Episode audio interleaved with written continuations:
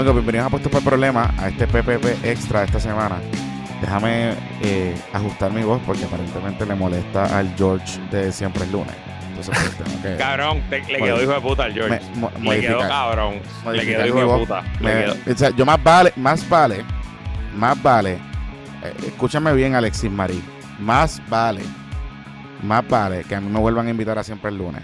Para que el George haga mi invitación en mi cara, en mi cara. Porque mira, eh, imitándome ahí eh, con invitado y con Guanazay riéndose y toda la otra también. Mira la otra. Pero tengo que decirte Eh, que le quedó cabrón a la imitación. Saludos al George. Para los que no sepan de qué está hablando, es que en el último episodio de Siempre el lunes. eh, Yo puedo imitar al George también. by the way. Bueno, dale, vamos a hacer una competencia. Este, el último episodio de Siempre el lunes, eh, pues el George estaba hablando como yo a darle bro y le quedó bastante cabrón, tengo que decirlo. De verdad que sí, de verdad que sí. Deberían hacer una competencia, que alguien me imite a mí, que alguien te imite a ti. Mm, Podemos hacerlo así como, como America, America's Got Talent. Twitter PR's Got Talent. bueno. Ajá. Anyway, un saludito a George. Más vale que me inviten de nuevo. Chorro de. Voy a comportar bien porque como estos son los primeros minutos y aquí se conectan niños que nos escuchan, no voy a hablar malo. Mira, Este- sabes que también vamos a. Se está estrenando un patrocito nuevo que todavía no lo vamos a anunciar, pero que, que está también allí en, en Siempre el Lunes, que es un, un, un lugar, un Mm. spa. Así que ahí estaremos este sábado, Jonathan Lebron y yo. Ah, es este sábado. Este sábado, papá, sí. No me vengas a cancelar, que ya te separamos la fecha. Este sábado, espérate, que este sábado, ¿qué es? Este sábado es 15, 16. eh, ¿No es el día de los padres? No, el, no, el domingo es el Día de los Padres. Ok, ok. Está bien. O sea, es para ti, dátelo para ti, Día de los Padres, full. Exacto, exacto, exacto. Me lo voy a dar, me lo voy a dar. Mira, este, eh, este episodio lo comenzamos con la Comisión de Buen Gusto. Después por problemas. Te recuerda que, en- y esta semana es la que es, Corille, que nuestros patroncitos de Boronea localizados en Moro San Juan tienen lo último en vestimenta de alta calidad para caballeros con materiales en sus camisas como el 100% de algodón y lino.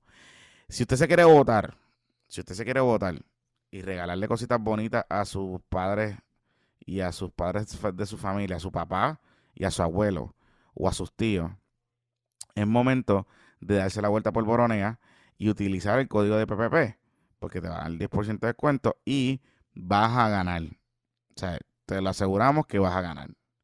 Así que ya sabes, dale per que aprovecha y que si estás peleando con tu tío, con tu abuelo, con tu papá, para que le dé percha a la Polo o a la Columbia, Por favor. percudida, para colmo. Pues, Haga como Rodríguez Aguiló, que va a una conferencia de prensa a defenderse con una camisa de Colombia. Por las favor. Colombias son, o sea, las Colombias tienen utilidad, Luis las odia, yo las utilizo en algunas ocasiones, porque en verdad, cuando no hay que planchar, se utilizan. Pero, pero, pero, nunca son mejor que Boronea, jamás en la vida. Así que aquí, Boronea siempre te va a poner adelante. Y si usted quiere poner adelante a su papá, a su tío, a sus abuelos, o a usted mismo, aprovechelo. Los encuentras en su página de Instagram, en Boronea, para que veas lo que tengan por allí. Y en su tienda de Mall o San Juan, que la gente, que su personal es tremendo. Así que dése la vueltita por Boronea. Y este PPP Extra también es traído a ustedes eh, por Cupi Travel Services. Estás vacunado y con ganas de buscarte un viajecito, ya sea a Madrid, Ciudad de México o un crucero por el Caribe, comunícate con Cupi Travel Services, que son agentes de viaje listos para buscarte la mejor oferta económica para tus próximas vacaciones, acreditados por la compañía de turismo y siempre dispuestos para ayudarte en cualquier situación en medio de un viaje. Llama para lo que sea al 787-860-1515, 860-1515 o envíale un email a cupi1 arroba aol.com, cupi es C-O-U-P-I 1 arroba aol.com y si todavía hay gente que usa aol.com, alguien me preguntó, yo bendito sea Dios, si usted tiene un email que ese siempre ha sido un email, pues No ¿cuál sé. es el problema? Pues hay, ¿Cuál es gente el que todavía- problema? hay gente que todavía que utiliza Agora TV Sí, así o, es. o- o que utiliza gmail.com. Yo creo, este, bueno, Hotmail. dime, Hotmail, sí, Hotmail, Hotmail, eh, tengo varios que usan Hotmail por ahí. Hotmail todavía. o también usan este. Tengo una persona que utilizaba PRTC. Todavía tengo una cuenta por ahí. Así que pues. Sí. eh, de- Mira, eh, y solo para que sepan que quedan 17 taquillas, 17 taquillas al precio de preventa para los PPP Awards, solamente 17 taquillas eh, a 100 dólares. Recuerden que esto incluye la transportación, ida y vuelta, ya sea desde Montelledra o desde Ponce, eh, a la finca en Calle, a la hacienda Pidorro en Calle, toda la comida, toda la bebida hanguear con nosotros y la música de Pimpirengue. Eso vamos a estar como desde las una y media de la tarde que van a salir las guaguas hasta más o menos las ocho y media de la noche que van a bajar las guaguas desde Calle, compartiendo, pasándola bien. Así que le voy a poner el enlace ahora mismo en la descripción del episodio. Y recuerden que una vez se vendan estas 17 taquillas, las próximas taquillas no van a costar 100 pesos. No es que van a costar 200, pero no van a costar 100. Así que ya saben, busquen el enlace, quedan 17 taquillas a esta hora que me escuchan. Mira, eh, ¿por dónde quieres empezar? Por el Spaceport. Mira, yo, yo no, no quiero ser agua fiesta. No quiero ser un hater. No quiero ser tito negativo. Ni el más, todo lo que hace el gobierno del PNP es una mierda. Eh, así que voy a darle el beneficio de la duda. Hoy, en la sesión de negocio del nuevo día, o estamos grabando martes tempranito porque estamos a los cangrejeros eh, y vamos a estar allí. Eh, pues se reseña que la autoridad de los puertos y su director ejecutivo le da una entrevista al Nuevo Día. Yo presumo que ellos llamaron al Nuevo Día para darle la noticia, no fue que el Nuevo Día los llamó. Se están adelantando el tema. Pues el director de la autoridad de puertos, Joel Pisa, anuncia la que se llama RSNH o RSNH, yo presumo, eh, que va a comenzar el proceso para que el aeropuerto de Ceiba, de Roosevelt Roads, que está bajo la, em, la jurisprudencia, la jurisdicción de la autoridad, comience la certificación con la Federal Aviation Authority para convertirse en un aeropuerto desde donde se puedan hacer despegues al espacio sideral. yo, yo cuando leí eso, yo pensaba que yo no sé por qué, me dio como un déjà vu. En algún momento dado, eso ya había pasado, se había empezado a explorar, ¿verdad que sí? Entiendo que en algún momento puede haber sido Ricky, Ricky Hijo, después de que Ramón Rosario había dicho el Noti1 que venía de Walt Disney World para Saiba. ¿Te acuerdas? Que eso pasó y Walt Disney lo desmintió y eso fue al principio, los primeros 100 días. Eh, después de eso, en algún momento ellos anunciaron un spaceport y entiendo que aquí vino Sir Richard Bronson y todo, ¿te acuerdas? Que lo trajeron y vino a ver el aeropuerto y, aterrizó el avión de Virgin allí y toda esa cosa. Eh, este, así que no es la primera vez que se habla, claro, esta es la primera vez que se está tomando un paso sustantivo, porque de nuevo, el contrato son 150 mil pesos al año para esta firma, eh, para empezar el proceso con el FAA. Joel Pisa le dice el nuevo día que em, él espera que, las, la, que baje la certificación, la autorización de vuelo eh, al espacio en dos años y medio. A mí eso me suena bien optimista, este, pero bueno. No se está hablando aquí de que el gobierno va a construir un aeropuerto espacial, eso no es, ni se está hablando de que el gobierno va a invertir miles de millones de dólares en crear una industria espacial en Puerto Rico, tampoco, ¿verdad? No es eso. Pero es dar ese primer paso para que se hubieran jugadores interesados en establecer firmas que hagan vuelos al espacio. Y recuerda que no son solo vuelos de humanos, pueden ser vuelos de satélite, pueden ser pues, todo tipo distinto de eh, utilidades en esa industria. Pues, pues no me parece una total locura, honestamente. De nuevo, creo que 150 mil pesos al año por una firma en Estados Unidos con una firma de ingeniería y de que está especializada en este tipo de temas, no me parece tampoco demasiado dinero Así que dentro de, el marco de posibilidades, el riesgo-beneficio de que la autoridad de los puertos invierta 150 mil pesos al año, pues no me parece una total locura. No sé cómo lo ves. Ok, pero es que mira, mira mi, mira dónde, mira dónde estoy con este asunto. Yo no estoy en, o sea, estar en contra del desarrollo de Roosevelt Rose es ser un mamabicho. Vamos a decirlo así. Porque en verdad, llevamos, ¿cuánto se fue Roosevelt Road allí? Hace más de 15 años. O sea, llevamos 15 años o más. Fue 2003, por ahí, 2004. Por allá. O sea, llevamos casi 20 años, 20 años. Casi 20 años culipandeando con Roosevelt Roads, con distintas alternativas. Con distintas alternativas. Que si que si le doy para adelante a lo de que si la, comisión, que si el, ¿cómo es? El, el Sochi's Life, que si el municipio lo debía administrar, que si eh, eh, un sinnúmero de, de, situaciones, ¿verdad? Particulares que, que han ocurrido allí, que usted sabe lo que ha pasado, pero al final del día, la que está bien importante y la que está ocurriendo es que Roosevelt Road no se ha desarrollado. Punto. Y que las áreas del gobierno que administra el gobierno de Puerto Rico, porque hay otras áreas que todavía están en algún tipo de jurisdicción federal extraña o lo que sea, no se han podido desarrollar. Lo más que ha empezado a pasar en los últimos años, que ahí creo que hay una escuela de ciencia, eh, como, un, como un CROEM, creo que sí, hay uno el CROEM del, este que lo, mudaron este. para allá. Lo mudaron para allá. No, eso lo, ah. lo abrieron from scratch, exacto. Lo abrieron allí, exacto. Es una escuela, hay, eh, creo que hay un complejo que empezó, no sé en qué estatus está, de vivienda, pero como condotel, que se está desarrollando dentro de, la, de las facilidades. Creo que también hay un como un dry dock o un área para reparar botes de estos grandes, barcos y whatever. Eh, pero no ha pasado más nada.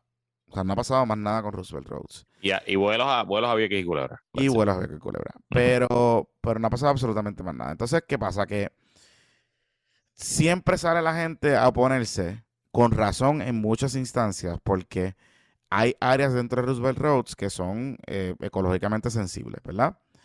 Y que pues debería desarrollarse otro tipo de cosas. Pero al final del día, pues entre las, entre las críticas y las cosas nunca se hace nada.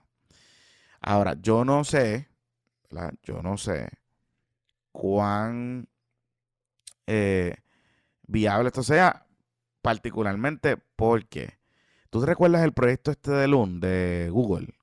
Sí, me acuerdo. Que Google tenía una, allí utilizó Rupert Rose de, lanzamiento de uno de los globos. Era uno de los terminales para lanzar los globos. Y estuvo un tiempo allí, se movieron para otro lado, no sé qué, whatever.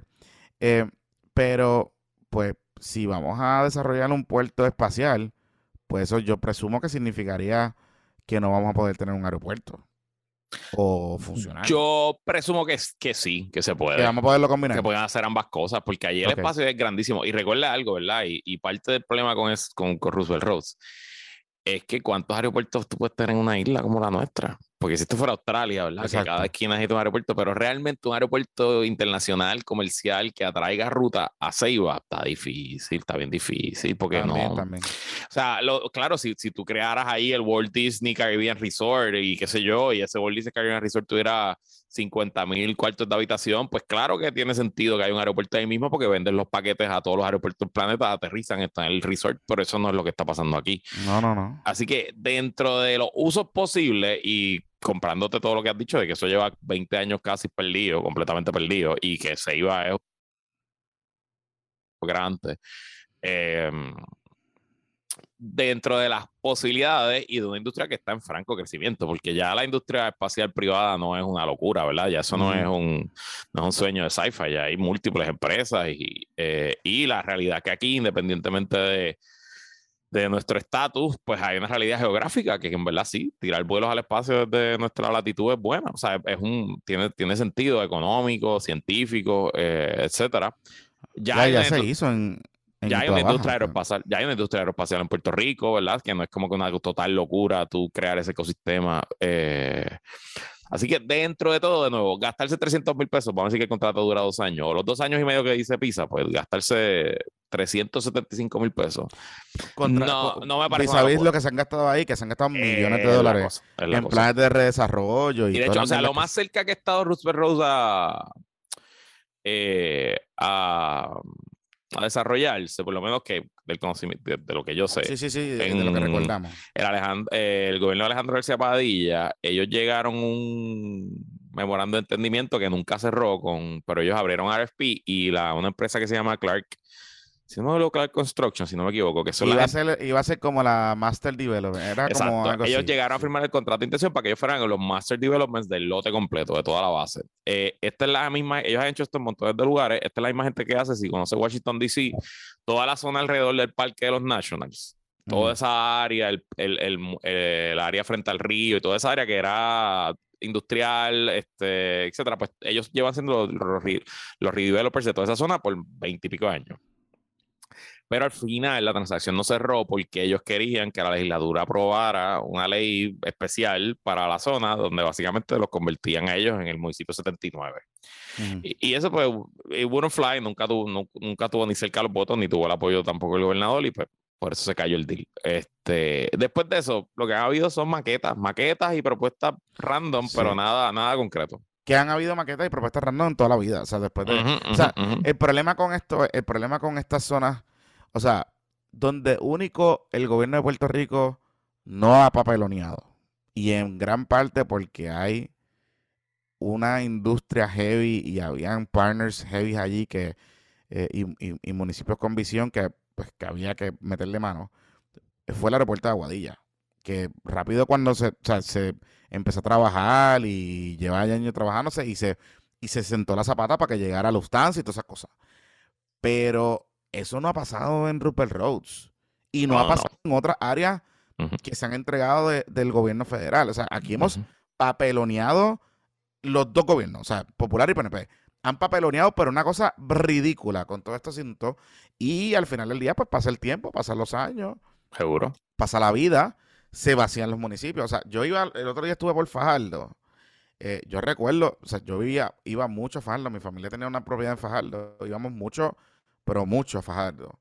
Y yo recuerdo los tiempos de Rupert Rhodes y la Marina de Vieques y Culebra.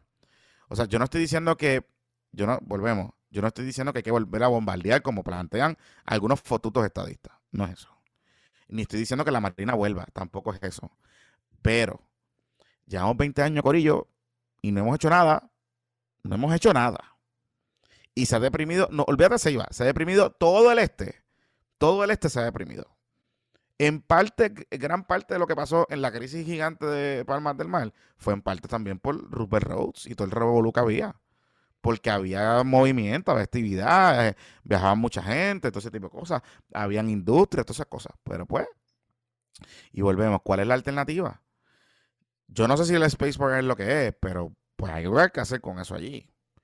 Más allá de hacerle carreritas a, los ricos y millonarios, que poner los carros caros allí a correr por la pista del aeropuerto. Y no me digan que no pasa porque yo he ido. Y se pasa bien. Ah, bueno. Se pasa bueno, pero tú sabes. Mira, este, hablando de millonarios, Luis, antes de seguir con el otro tema. ¿Viste el amiguito de Ricky que se fue a la quiebra? San Clé. San Clair, ya lo mano. Oye, que, que un saludito a Ramón Luis, bendito, que yo sé que él, él tocaba en la banda de San Clair. Guisó, en la banda de San Clair por un par de años, pero está bien, cobró. Está bien. Entiendo, no, está, no está en la lista de, acre, de, de deudores. no está en la lista de acreedores, así que por lo Mira, para que, para que la gente tenga un contexto, un poquito de contexto de este pájaro. Este pájaro fue el que convenció al gobierno de Ricky hacer un estudio de cine. ¿Te acuerdas? Que era el estudio de cine que querían hacer allí detrás de. Que era un distrito fílmico que iban a hacer detrás del distrito de convenciones.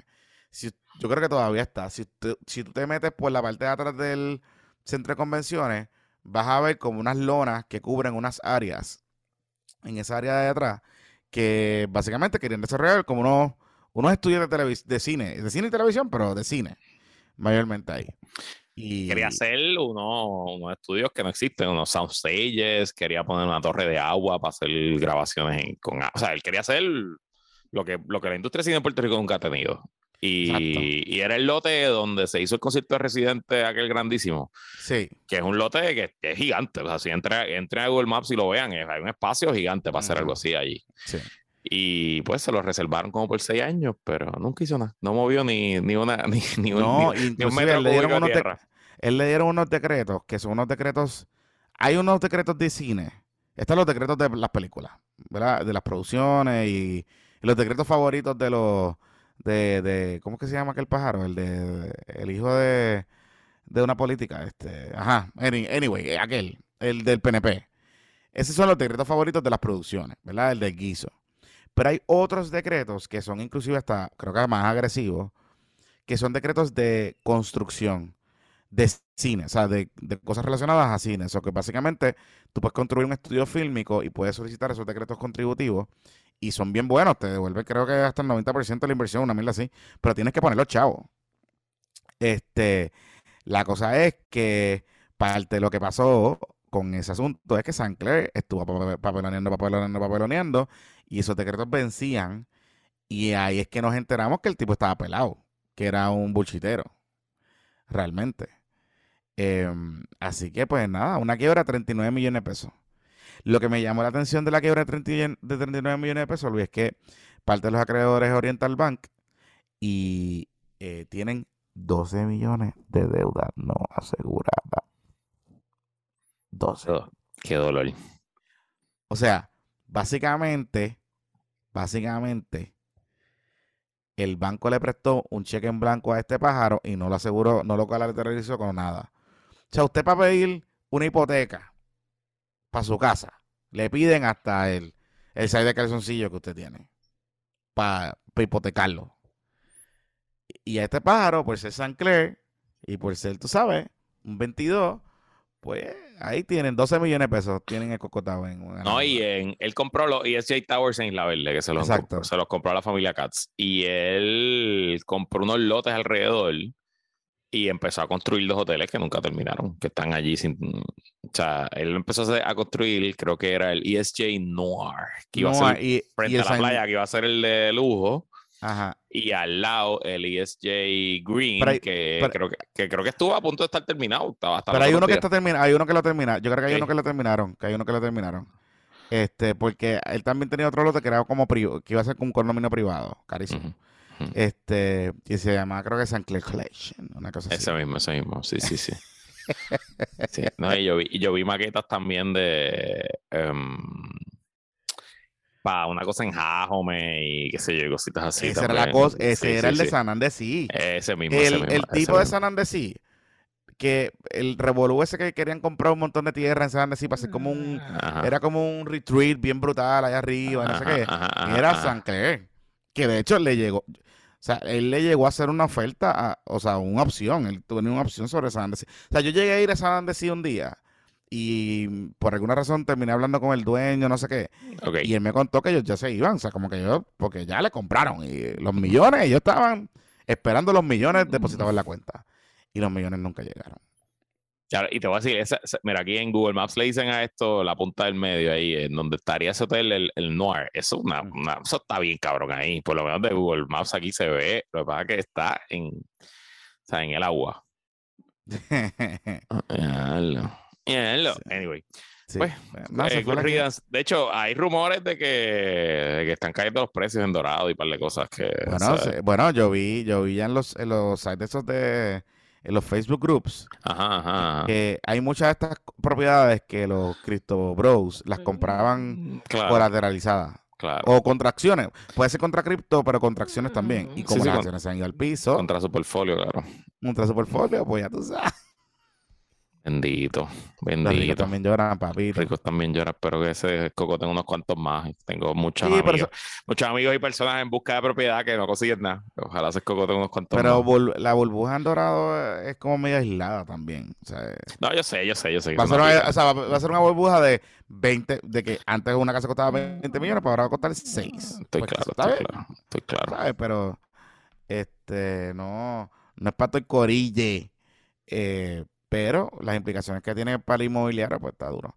Mira, este Luis, eh, hay un par de cosas que me llamaron la atención. Me han llamado la atención estos días.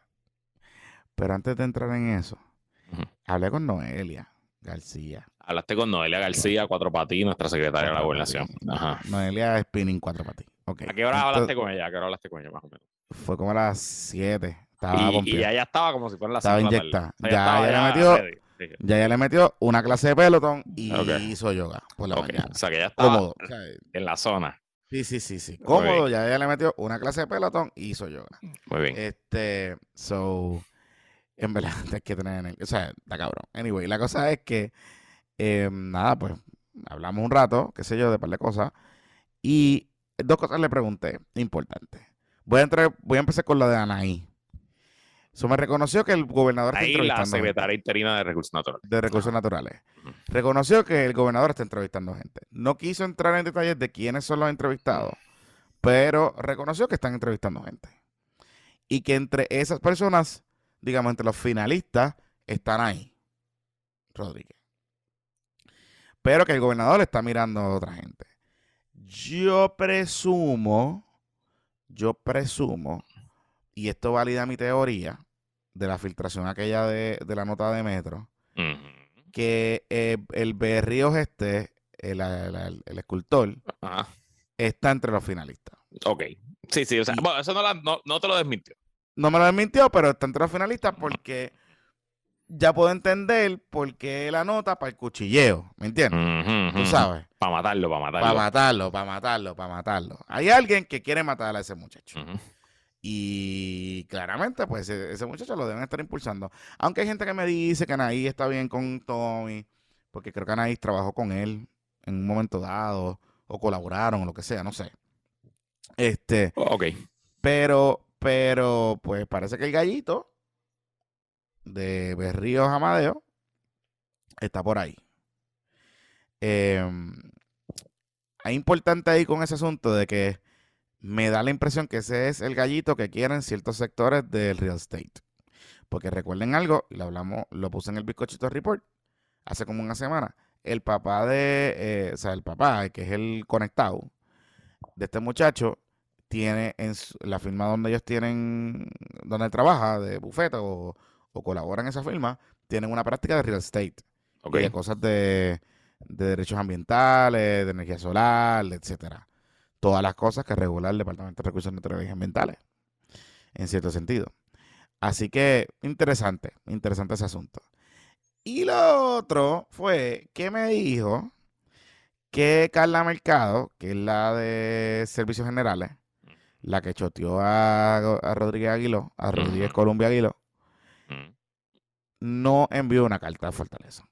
Que eso sea parece que- que pasó. Lo que ya te dijo a ti el viernes de que le había dicho a Fortaleza de que un ayudante de Rodríguez Aguiló había llamado para intervenir indebidamente con un contrato de quiebra, que eso no pasó. Pues parece que sí pasó, pero no pasó de la manera que lo dijo la, administradora. Parece no que en una. No fue un emailcito entonces. Exacto, parece que en una reunión. Parece que ellos en una reunión, porque según me dice ella, Noelia, ellos han tenido varias reuniones con servicios generales para tratar de mediar entre servicios generales, las agencias e inclusive con legisladores. Y que ella en esas reuniones le llaman orientaciones, entre orientaciones a los legisladores y a los jefes de agencia sobre los procesos de, de compra. Yo me imagino que eso no son orientaciones. Yo creo que son, lo que he escuchado, no son reuniones de pitches and cream, de convaya y de beber cafecito. Son reuniones de reclamación y de pelear. Y de por qué carajo los contratos o las compras no se están moviendo tan rápido como se supone. Y realmente es un problema de la ley, porque todo tiene que ir para allá. O sea, no hay, pues, no hay mucho que se pueda hacer. Pero me imagino, me imagino que en esas reuniones, pues ella le comentó que Gabriel la llamó. O sea, alguien de la oficina de Gabriel la llamó. Eh, pero que no hay nada formal, que ellos no están investigando eso, porque ellos no tienen nada por escrito. Y que mm, haya servicios generales, si lo quiere investigar y encontrar algo raro, pues que lo refiera. Básicamente. No sé. No sé. Anyway, lo único importante de todo lo que nos acabas de decir es que las controversias no se van a acabar. Porque Correcto. hay mucha duda y mucho, mucho peliculeo y mucho, no sé, un olor particular. Sí. Hay mucho olor de que hay alguien o alguienes, ¿Y alguienes, alguienes que quieren, que quieren meterse ahí. Y no es para menos. Recordemos algo, o sea, en los últimos años que el gobierno ha estado pues cortando chavos y jodidos, la pelea grande de muchos donantes de los partidos es en las compras del gobierno. O sea, esa es la realidad. Y ahora que todo el mundo tenga que ir a un solo sitio, que tú podías ir antes al jefe de agencia, que ese jefe de agencia seguramente fue puesto ahí por alguien, o le debe un favor a un senador o a un legislador, pues tú ibas por allí, ¿me entiendes? Y llegabas y la Junta de Subasta mágicamente de esa agencia te adjudicaba el contrato. Ahora, la cosa es un poquito distinta. Y no significa que eso no, no es que no haya cuchilleo allá y no haya malas cosas allá en servicios generales, pero es más difícil, es más difícil, es más difícil. Y pues los muchachos están un poquito preocupados. Entonces, pues ahí que está la cosa. Que. A que ese barrilito secreto de Johnny Méndez. Ah, qué clase de lo que era, ¿verdad? Mucho chichón y dolor de cabeza ha dado. Y lo que no se sabe todavía, porque quién sabe qué carajo hay allá adentro. Pero no lo quieren quitar, Luis. No, nadie, nadie. Ni Nadie lo quiere quitar. ni Dalmao, ni Pierluisi, nadie. Nadie, Nadie esto. El único que ha radicado un proyecto es Betitito, that's it. Nadie. Nadie, nadie lo quiere quitar, muchacho. Mira, Mira. vamos a la pausa. Vamos para la pausa, porque Vamos a hablar de AOC cuando regresemos. vamos a hablar de ellos sí. de mi amiga, mi amiga AOC. de tu amiga UC y vamos a hablar también de. Hablemos de educación un momentito, eh, que- porque hablé con el secretario esta mañana y eh, quería hablarte, Luis Mari, que parece que hay como un drama con el presupuesto y la Ay. 5-4. Ay, Dios mío. Ok, vamos a ver. ¿De qué carajo Dale. tú hablas? Amigos, y este segmento es traído a ustedes por Matrix Patent Agency, que se dedica a preparar y erradicar aplicaciones de patentes de invención, diría la Real Academia Española. El documento que emite el USPTO, que es el, el que protege los derechos sobre inventos en Estados Unidos y extensiones con protección global. De hecho, he hablado, hablé con un cliente de Matrix y me dice que eh, Luis Figarela es un caballito en esto, un caballo. Eh, estoy hablando específicamente de nuestro patroncito, Luis Figarela, que es agente de patentes registrado en el USPTO, y los agentes hacen el trabajo de los abogados. ¿verdad? Ellos son como unos abogados de las patentes y van allí y le presentan a los muchachos de la oficina, al examinador, eh, la patente, ¿verdad? Los requisitos que tienen que cumplir con la patente. Ellos negocian, hacen un proceso que se llama prosecution y eh, pues lo protegen. Entonces, si tú tienes un invento, que puede ser un invento físico, digamos, algo que tú te inventaste, o eh, algún tipo de tecnología propietaria que también se puede proteger, pues debes llamar a Matrix. O a lo mejor oriéntate. Oye, a lo mejor tienes un invento y no cumple con nada de esto. Pero llámalo y oriéntate. Porque desde que Matrix comenzó, tiene sobre 115 patentes tramitadas y emitidas para sus clientes, 47 de ellas en Puerto Rico. Así que Matrix Patent Agency, usted lo puede conseguir. Lo puede escribir a luis arroba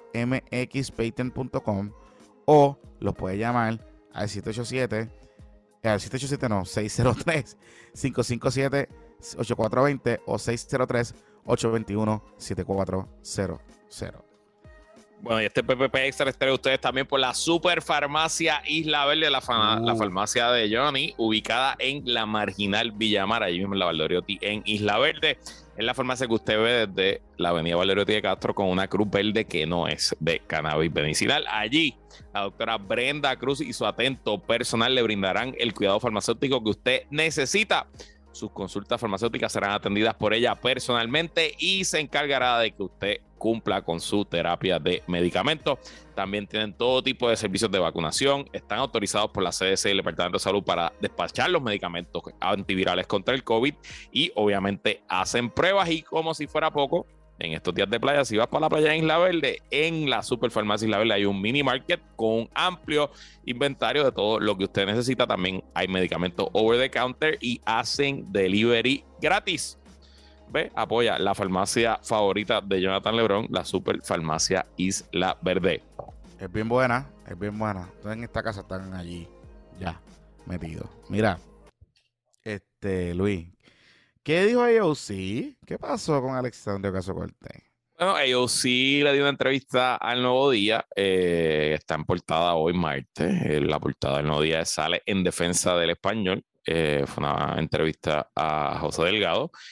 Eh, y nada, es básicamente una entrevista de las típicas del Nuevo Día de dos páginas, las primeras dos páginas del periódico, eh, que ellos publican la pregunta y la respuesta, ¿verdad? Este, y es un poco su postmortem del proceso de las vistas acá, eh, de, de cómo ella ve el asunto. Y lo más noticioso es que ella pues deja claro que para que no sería aceptable para ella un proyecto donde se obligue el inglés en la estadidad. Ella dice aquí, dice aquí, Está interesante eso. dice aquí, ok, a ver, Ok, ¿dónde está esto? Aquí, un momento.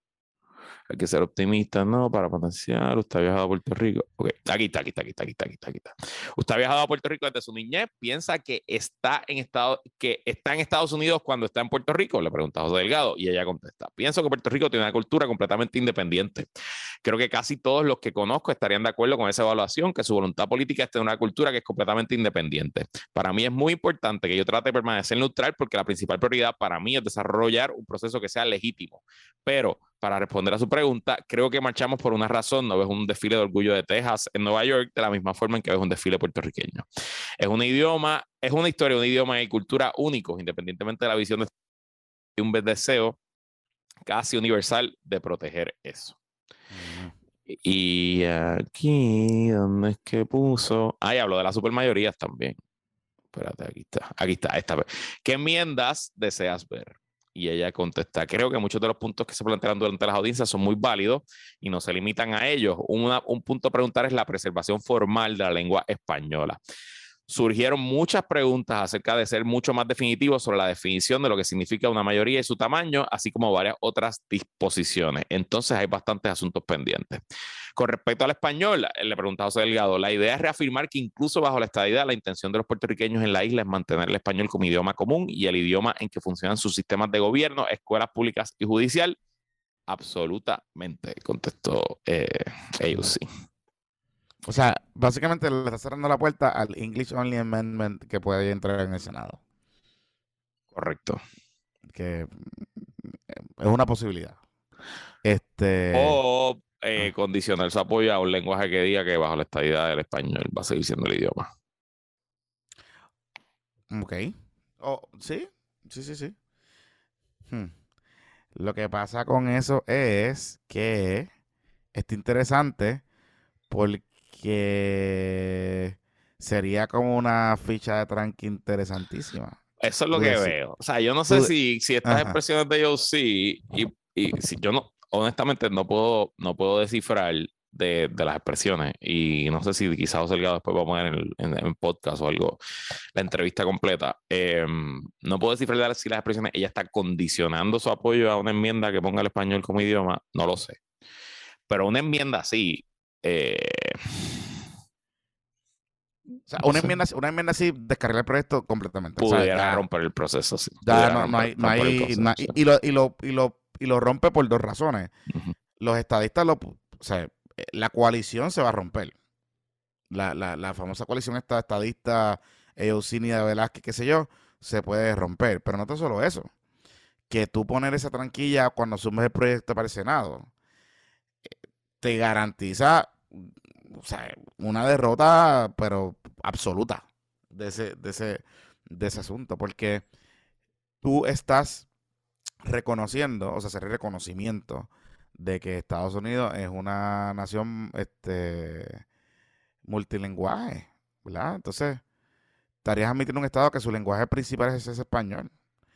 Cuando tú no tienes estados que ninguno, o sea, la, la inmensa mayoría de los estados hay muchos que tienen su idioma oficial, ¿sabes? Por ley, que es el inglés o que, es, o que reconocen otros idiomas, incluyendo el español.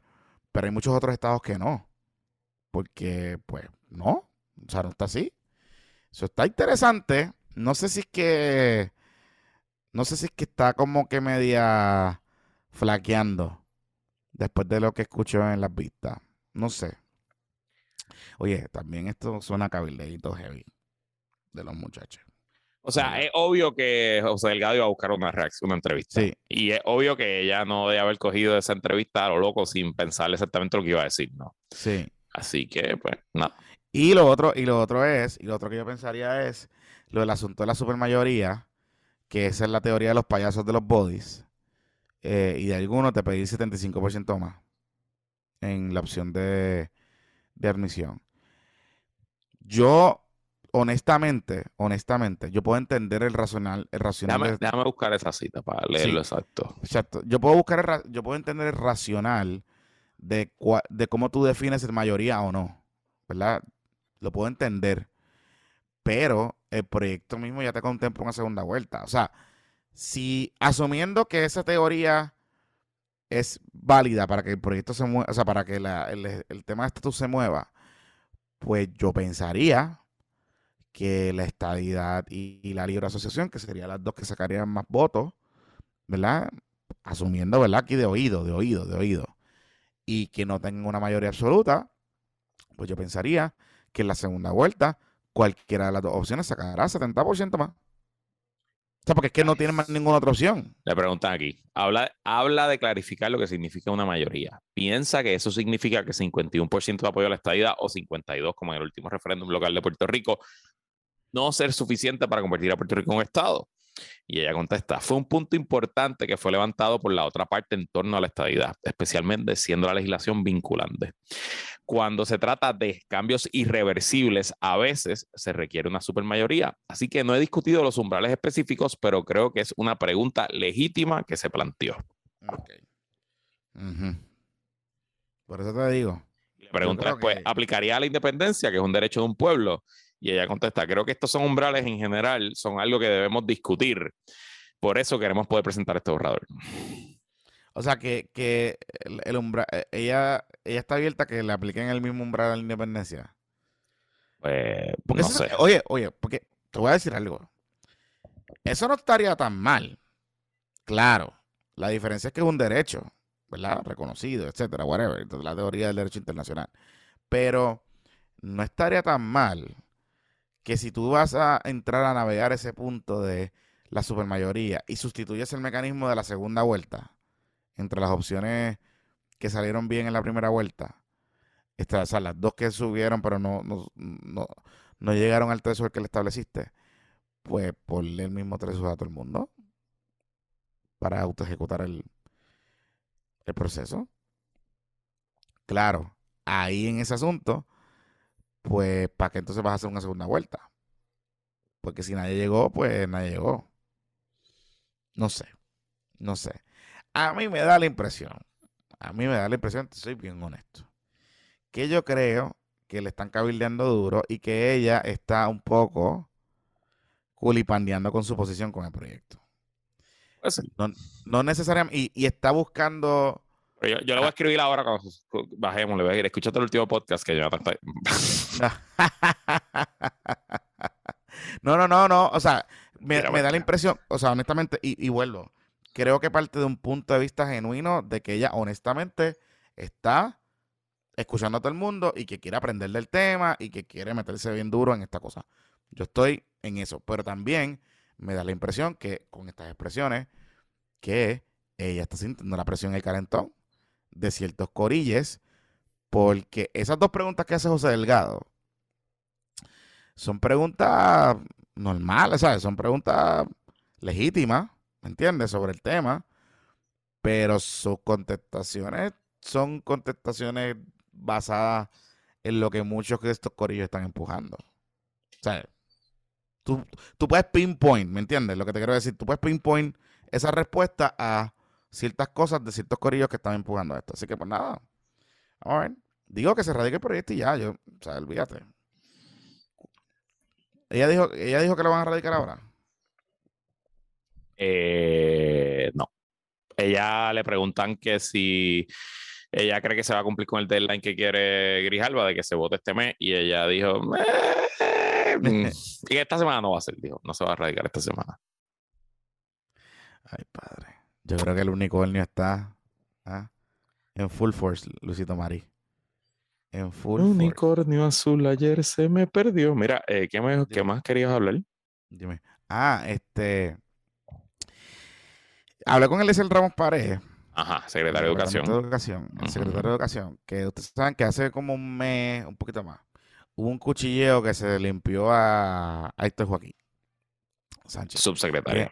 Ajá, que es eso, que era el, ojos de Cari en el Departamento de Educación.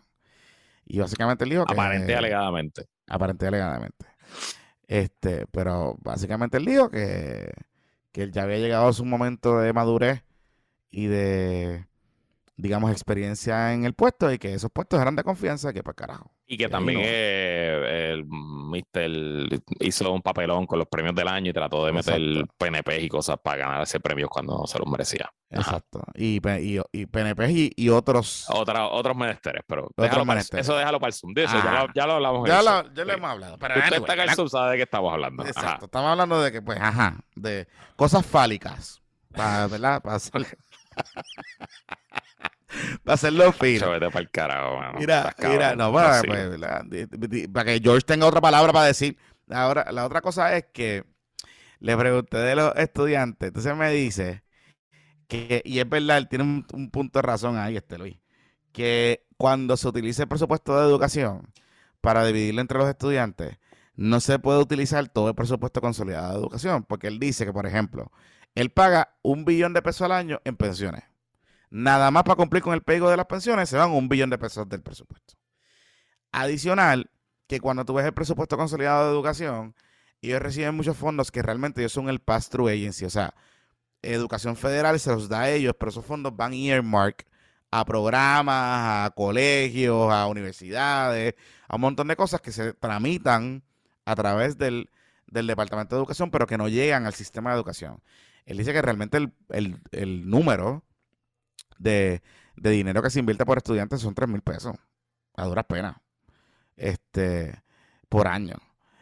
Eh, yo creo que es un número muy bajito también, pero ellos dicen que no van a cerrar la escuela y que van a apostar a reducir eh, los salones.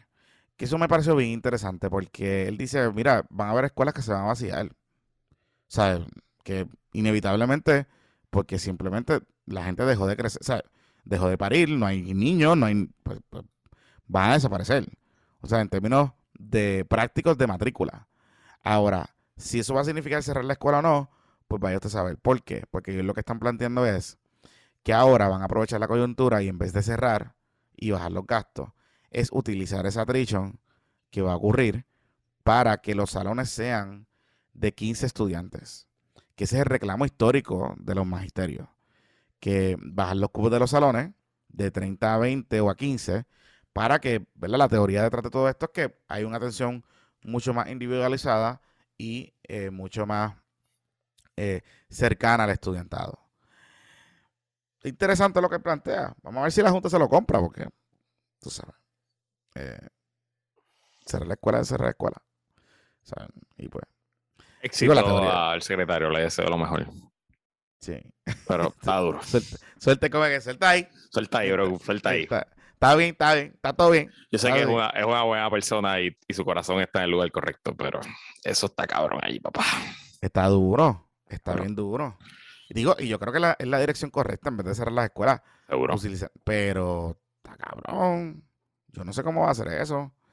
Porque va a requerir mover gente. O sea, nada más para agosto, ellos tienen que reclutar casi 15 mil personas. Para agosto. Está bien cabrón. O sea, está duro, está duro, está bien duro en el departamento. Pero nada, vamos a ver qué pasa.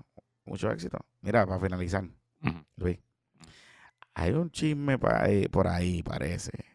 Mm. Con esto de las foráneas y la 154 y cómo va a ser y todo el revolú. Porque hay dos proyectos radicados. Correcto. Hay, un proyecto que es el de administración, que es el del supuesto acuerdo este de, Hacienda con el Tesoro. Ok.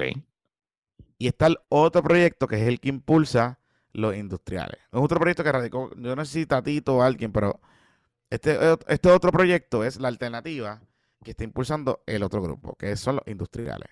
Y lo que me dicen es que el cuchilleo que hay es que hay pelea porque los industriales están cabildeando, no llegaron a un acuerdo. Ellos entienden que el acuerdo que Hacienda llegó no es beneficioso o no va a ser bueno. Y ellos están tratando de empujar su versión de la cosa. Y su versión de la cosa es la versión que le conviene a los industriales. Entonces, pues, hay una guerrita ahí porque tú sabes que este tema de los taxes a Tatito le, se lo vive. Es su tema. Ese es su tema.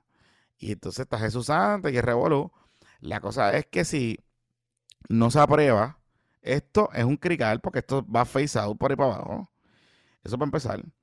Y dos, que hay otro tema importantísimo con este asunto, Luis, que si se aprueba este proyecto, estos proyectos tienen que ser revenue neutral y tienen que apoyar, tienen que aprobarse antes del, del, último día de la sesión.